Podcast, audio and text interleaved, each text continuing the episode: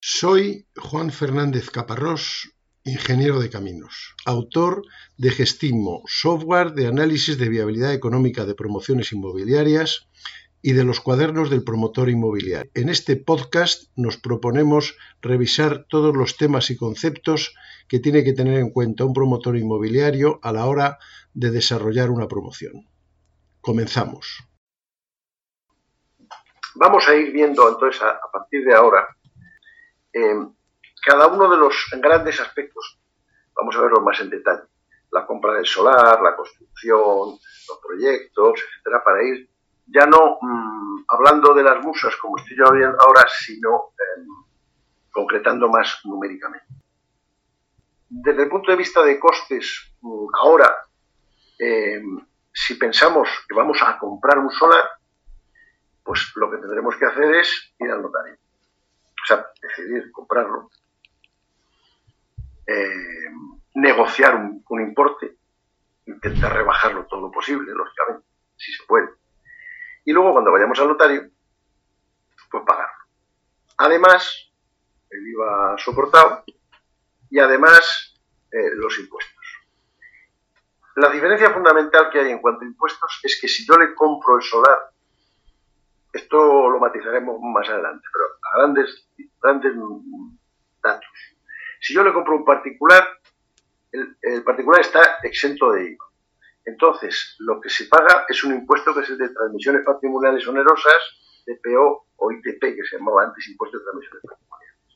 Eso es un impuesto. El, IVA es un impuesto estatal, eh, transmisiones patrimoniales es un impuesto autonómico, cosa que no, no es baladí. Y eh, cada comunidad autónoma pone sus, porcentajes y la cosa oscila, pues por ejemplo en Madrid es un 6%, en la comunidad, en Valencia pues es un 10%. ¿eh? Es un coste a añadir al solar. Y es porque se lo compra un señor. Si se lo comprara una sociedad, pues lo que habría es un 21% de IVA, que es un palo importante a la tesorería, pero no es un coste. Lo voy a recuperar. En relación con los gastos derivados eh, de la adquisición del solar, en principio estamos considerando que el solar lo vamos a comprar, pero hay dos variantes que podemos tener en cuenta eh, en cuanto a costes, porque se verán ya mucho más en detalle en la siguiente temporada. Una de ellas es que el solar ya esté en nuestra empresa, eh, que ya lo hayamos adquirido previamente, no hace un mes, sino hace años. Bien porque lo teníamos, eh, vino la crisis y no lo pudimos poner en marcha, o bien porque provenga de un desarrollo urbanístico. Se ha terminado el desarrollo o está a punto de terminarse y en el proyecto de parcelación se nos adjudica un solar. Bien, en ese caso, en cuanto a costes, ¿cómo estamos tratando este solar que no lo vamos a comprar porque ya lo tenemos. En primer lugar, a efectos del presupuesto, ese, solar tiene un valor. ¿eh? No lo vamos a comprar, pero vale algo. ¿Qué vale? Pues el valor contable que le queramos poner. Mm, lo compramos hace muchos años, pues habrá habido unas depreciaciones, unas variaciones de mercado, en fin. Eh, ¿Proviene un desarrollo urbanístico? Pues se ha hecho una valoración en cuanto a costes, eh, incrementados con un beneficio para el departamento de suelo, etcétera. Como, resulte el tema, el caso es que nosotros podemos imputar un valor contable a ese solar. Cuando digo contable digo el que nosotros queramos poner, pero mm, ese será el más cercano, digamos, a la realidad. Entonces, en cuanto a presupuesto de gastos, ese solar tiene un coste. O sea, se le imputa un valor. En cuanto a tesorería, no hay un desembolso, porque realmente ya lo teníamos. Entonces no necesitamos, si, si ese solar eh, lo hemos valorado en 1.800.000 euros, pues no necesitamos desembolsar 1.800.000 euros, sino que ya lo tenemos. Entonces, cuando el solar ya está adquirido previamente, en el presupuesto de costes lo tenemos que reflejar, pero en la tesorería no, porque no vamos a hacer un desembolso. Y ese solar entra en nuestra eh, promoción formando parte de los fondos propios. Nosotros ponemos fondos propios para llevar a cabo esta promoción, parte en dinero para los pagos que haya que hacer, etcétera, etcétera, hasta que podamos disponer de la hipoteca. Y en este caso parte en ese solar que tiene un valor. Eso nos afectará, desde luego, afecta a la tesorería porque no hay un desembolso al principio y nos afectará también cuando veamos los ratios eh, de rentabilidad financieros, el ROE, el multiplicador del equity, incluso cuando veamos eh, la rentabilidad dinámica. Eso ya se verá en próximas emisiones, pero mm, hay que tener en cuenta que si el solar ya lo tenemos, tenemos que ponerle un valor en el presupuesto de costes y eh, no hay imputación de tesorería.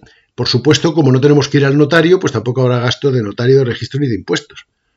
Otra posibilidad es eh, lo que se llama la aportación, que consiste en que em, hay veces en que el propietario del suelo no quiere recibir dinero por ese, por ese solar. Él lo que quiere pues es em, recibir un porcentaje de, las, eh, de lo que se vaya a generar, eh, quiere tres casas, una para cada hijo, quedarse con los locales comerciales y siete plazas de garaje, en fin.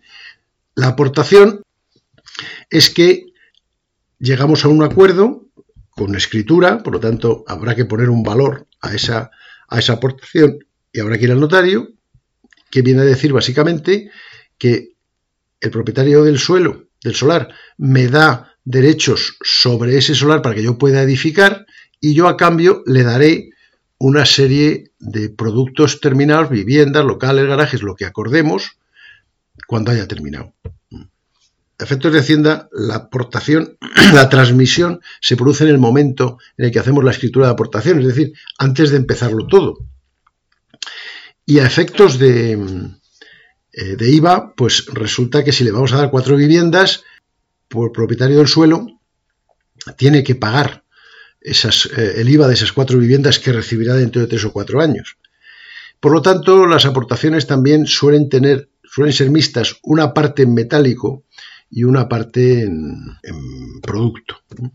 Y nosotros, desde nuestro punto de vista de costes, pues eh, el valor fiscal que le demos a la aportación nos servirá para pagar los impuestos, no habrá un desembolso ni habrá un coste en el presupuesto de costes ni en la tesorería, y, lo que ocurrirá será que venderemos menos. Eh, si hemos llegado a un acuerdo del 25%, por ejemplo, de aportación y tenemos 10 viviendas, pues nosotros vamos a vender 7, 7 y media. Y el propietario del suelo se quedará con el resto. De manera que lo que ocurre es que no hay ni un desembolso ni un coste de la compra del solar y hay menos venta. Y eso, eh, digamos que en general no lo solemos poder elegir. Eh, cuando estamos viendo un solar que nos puede interesar, pues el propietario querrá venderlo o no. Y si no quiere venderlo, pues, mm, bueno, si no quiere venderlo de ninguna manera, pues no lo venderá. Pero si lo que quiere es permutarlo o aportar ese solar a cambio de una edificabilidad futura, pues, pues es lo que hay. Nuestra obligación será comprobar que esos productos que le vamos a entregar, esas tres casas, dos locales y siete plazas de garaje, tienen un valor de mercado cuando terminemos que no sea muy superior al valor de mercado de ese solar, porque entonces eh, estaríamos haciendo probablemente un mal negocio. Lo que tenemos que comprobar es eso. También eh, se establecerá una negociación, habrá un, regateo.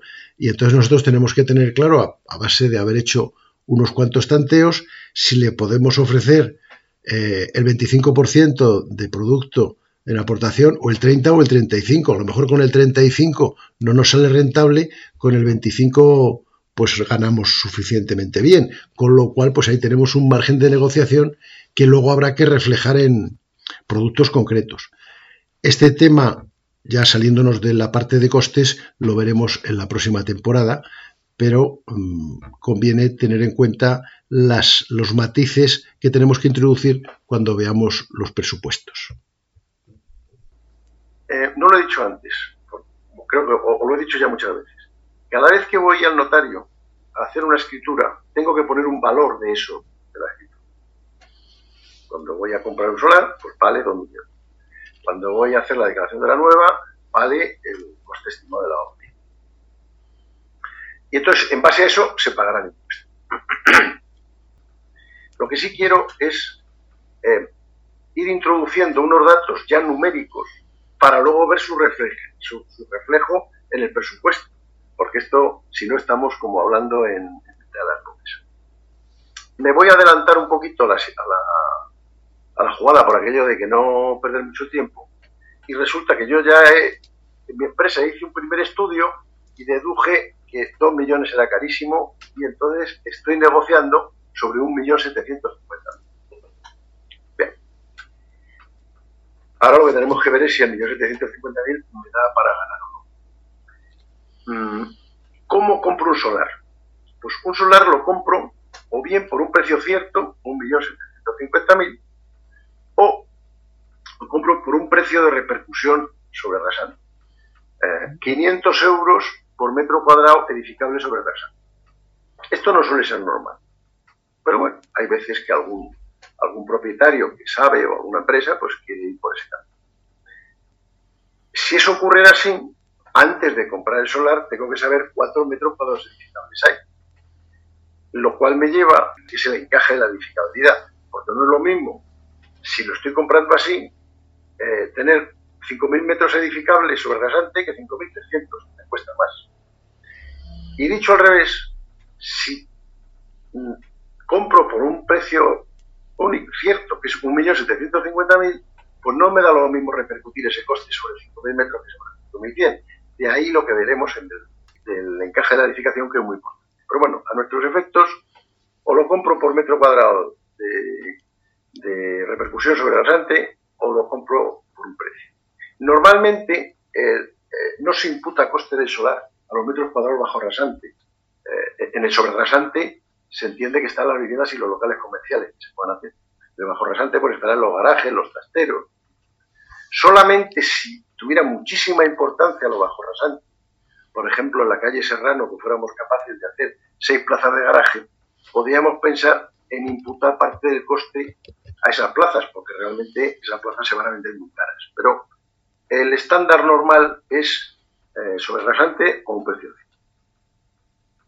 Junto con la compra del solar, yo me voy a encontrar con más cosas. Lo primero que me voy a encontrar es, lo, lo había dejado aquí, son los honorarios de intermediación. Lo más normal es que no me caiga el solar del suelo, desde el cielo.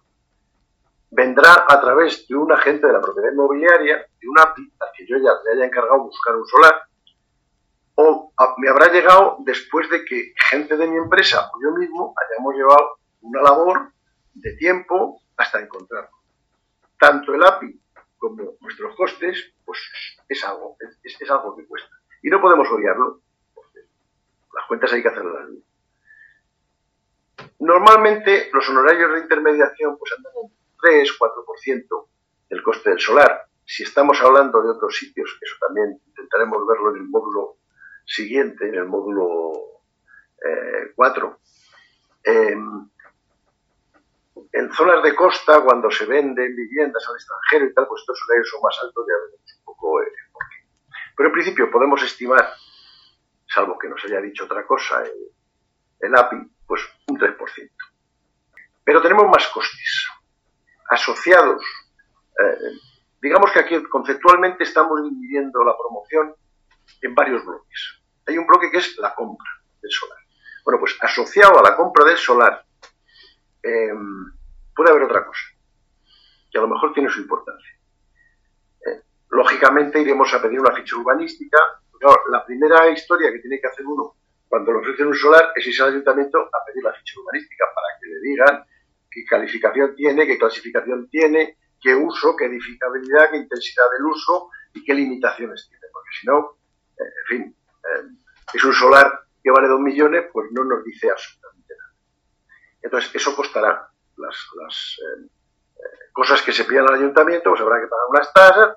Bueno, Seguro que vamos a tener que hacer un estudio geotécnico, pues también tendrá un coste. Que será un estudio previo a la redacción del proyecto, porque el, arquitecto proyectista necesita ese estudio geotécnico. Con lo cual, no es un coste de la obra, es un coste previo y que se hará muy al principio. cuando compre solar, pues, pues estudio geotécnico. A lo mejor tengo que hacer un levantamiento topográfico, porque el solar no está bien definido, está metido dentro de la, de la trama urbana y tiene unas medidas de 60 años que hay que comprobar. Y luego puedo tener muchos más costes relacionados con el inicio de la promoción eh, y con la compra del solar. Una indemnización a un ocupante que haya, ocupante legal. A haber un señor allí que tenga un tallercito y, oiga, pues, ¿cuánto, ¿por cuánto se va usted? Puedo tener un ocupa con K, entonces habrá que echarle como Dios nos dé a entender. Puedo tener una desvío, un desvío de líneas eléctricas, el solar que está ahí, el solar, acuérdense, es un trozo en tierra. Eh, si proviene de un desarrollo urbanístico inmediatamente anterior, pues estará todo muy limpito.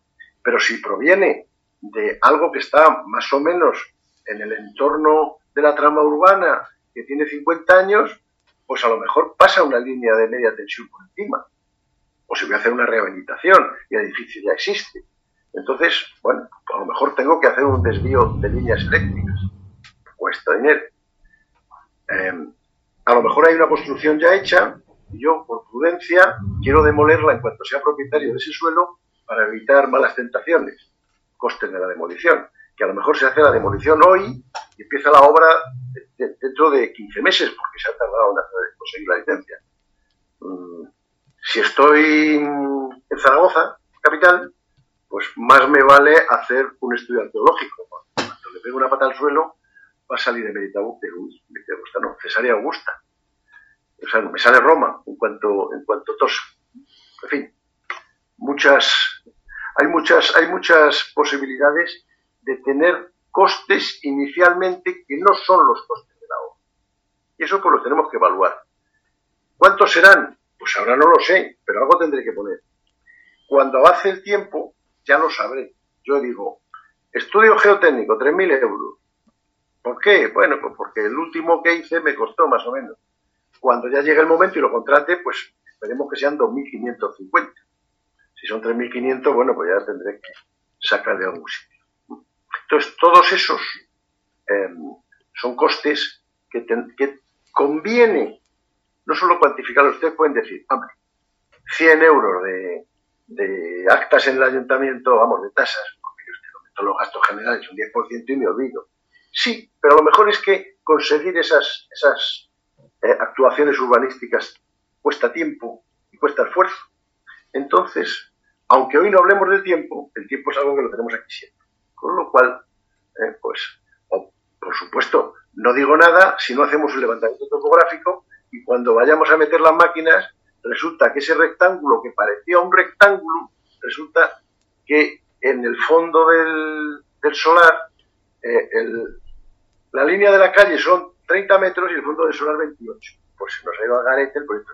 Entonces, bueno, tener el concepto, aunque lo valoremos en poca cosa, pero tener el concepto porque si no nos pegaremos grandes golpes.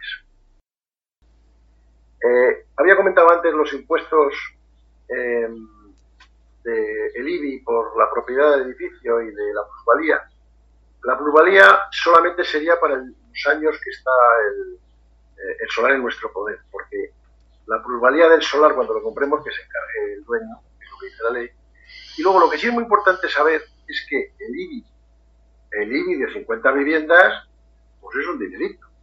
Entonces, los ayuntamientos en general, y hay que ir a preguntar, te hacen una exención de hasta el 95% si damos de alta las viviendas antes de pedir la licencia. Ojo con el matiz, pero hay que ir al ayuntamiento.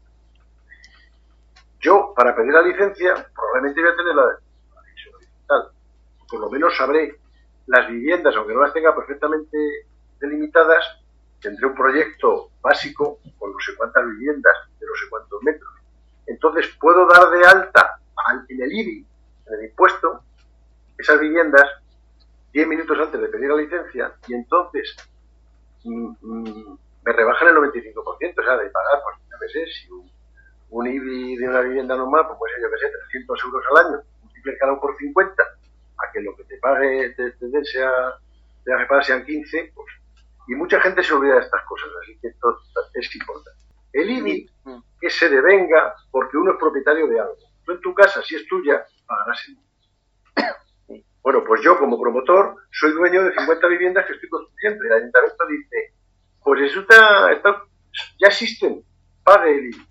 Y también te dice, hombre, como tampoco quiero matarte, si tú me las defines antes de empezar la obra, antes de tener la licencia, yo te hago un descuento del 95%. Pero el IBI es el impuesto por ser propietario de las viviendas. Y yo soy propietario de las viviendas durante tres años, Por, estas, por todas estas cosas, por la hipoteca, yo creo que uno tiene que hacer la división horizontal al principio. Pero aquí hay maestros para todo. por lo menos, para darle alta en el IBI, tienes que saber que existe el tercero derecho y que tiene 100 metros. Eso por lo menos, por lo menos te lo va a dar el proyecto básico. Que luego sean 104 o 101, bueno, al cálculo del IBI no le afecta demasiado. Cuando tú eso lo sepas, vas y modificas. Lo que quiere el ayuntamiento es tenerte pillado desde el minuto uno. Y entonces, para tenerte pillado desde el minuto uno, te ofreciste caramelito. Que cuando terminas la promoción, si de repente te oiga, me debe usted tres años de IBI de, de verdad durante de 50 viviendas, te pegan un palo cuando no te lo esperas, ten mucho cuidado.